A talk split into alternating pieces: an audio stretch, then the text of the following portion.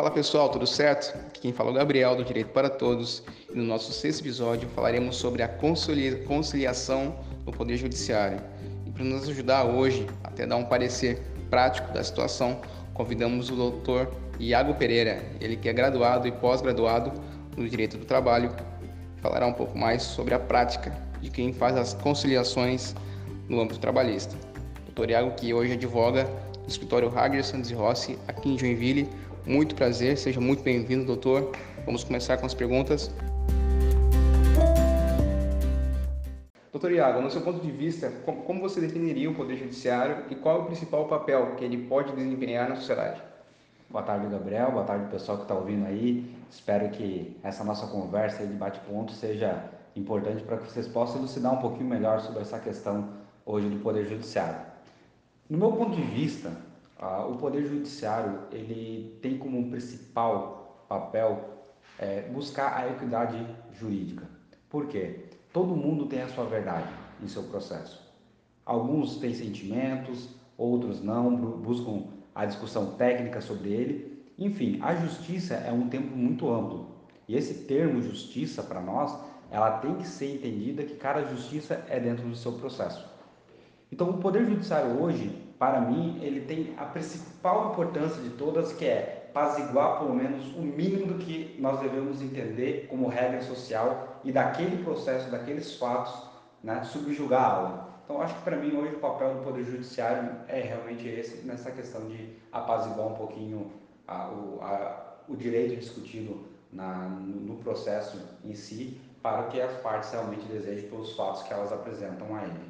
Certo. Debater um pouco pelo óbvio, né? É uma, uma possibilidade, né? O Poder Judiciário, o Poder, enfim, civil, trabalhista, é, criou até para dar como alternativa no processo. Né? Exato. E na Justiça do Trabalho, é, para mim que atuei já em vários, é, em algumas áreas desde o início da minha carreira, eu vejo que na Justiça do Trabalho esse é um dos principais pontos, dividir e saber diferenciar para o seu cliente, né, e até mesmo para você como como advogado no dia a dia, entender a diferença entre o justo e o legal. É, nós, na, na seara trabalhista, nós percebemos que muitas vezes ah, nós temos alguns funcionários que, que solicitam, requerem algo ao, ao empregador durante a, o seu contrato de trabalho, que beneficia diretamente a ele, e o empregador vai lá, às vezes numa boa vontade, e ajuda o funcionário, mas para ajudá-lo a fazer uma hora extra, que ele está precisando naquele momento, ele paga por fora. Não é justo, às vezes, o funcionário que propôs isso ir lá e querer discutir na justiça essas horas extras percentuais pagos. Realmente, justo não seria nesse, né, por, esse óbvio. Mas, se analisarmos na versão jurídica, na versão questão de direito, o reclamante está correto na sua ação. Então, na justiça do trabalho, nós vamos ter que aprender e vemos no dia a dia que essa discussão ela existe e existe muito sentimento, muita verdade entre as partes e o poder judiciário na justiça do trabalho tem um papel extremamente importante, que é essa é, verificar se houve ou não violações de direito das partes. E isso realmente é, é algo que na, nessa seara o Poder Judiciário tem uma atuação muito mais atuante e muito mais necessária, né, em vista de algumas outras áreas, com certeza. Certo. É legal que você tocou nesse, nesse último ponto, que ele já responde, inclusive, a nossa última, nossa segunda pergunta. É, na sua opinião, em um aspecto geral, o que você pensa sobre o, sobre o papel é, da proteção dentro do Poder Judiciário hoje no Brasil, especificamente aqui, né? É, é assim, acho que o contexto, é, né, se a gente for verificar, o Sejusca ele foi implantado, acredito que pelo ano de 2006, e até há pouco tempo atrás ele era muito pouco usado. Ele era visto como apenas uma audiência de perda de tempo. Vou lá para a Justiça do Trabalho para perder meu tempo hoje, para sentar numa mesa e falar não tem acordo, outra parte ela também diz que não, ou uma parte vem com acordo de mil reais, a outra parte vem com acordo de cem mil reais e acabou a negociação, vamos para frente. Ou seja, nós sempre vivemos num Brasil, num modelo de litigar. Nós fomos criados, nós aprendemos isso há muito tempo na faculdade, que o papel do advogado é litigar, quando na verdade não. E é isso que o Poder Judiciário vem nesse momento apresentar para a gente, que é o direito evolui conforme a sociedade evolui. Então hoje é muito melhor você conciliar do que você litigar. Lógico, a gente sabe que isso vai demorar ainda algum tempo para ser encaixado né, dentro do Poder Judiciário, mas ele já vem tendo um avanço muito grande. Na Justiça do Trabalho, nós vemos que hoje, no mínimo, 50% das ações que nós temos no nosso é, que a gente toca, geralmente as propostas de acordos não são é, desrazoáveis. As partes estão sentando para conversar, as partes estão entendendo um pouquinho melhor o outro lado e estão procurando, ao invés de litigar, procurar fazer uma conciliação. E isso seria realmente um trabalho muito forte. Que foi, por exemplo, aqui em Joinville, a atuação firme na criação do Sejusc, né, criar pautas específicas do Sejusc. Acredito até que uma das pioneiras nisso foi a doutora Patrícia, da Quarta Vara do Trabalho, que foi uma das que iniciaram é, um trabalho firme com seus é, auxiliares para essa questão de conciliação. E a partir disso foi criado o Sejusc é, todos os dias.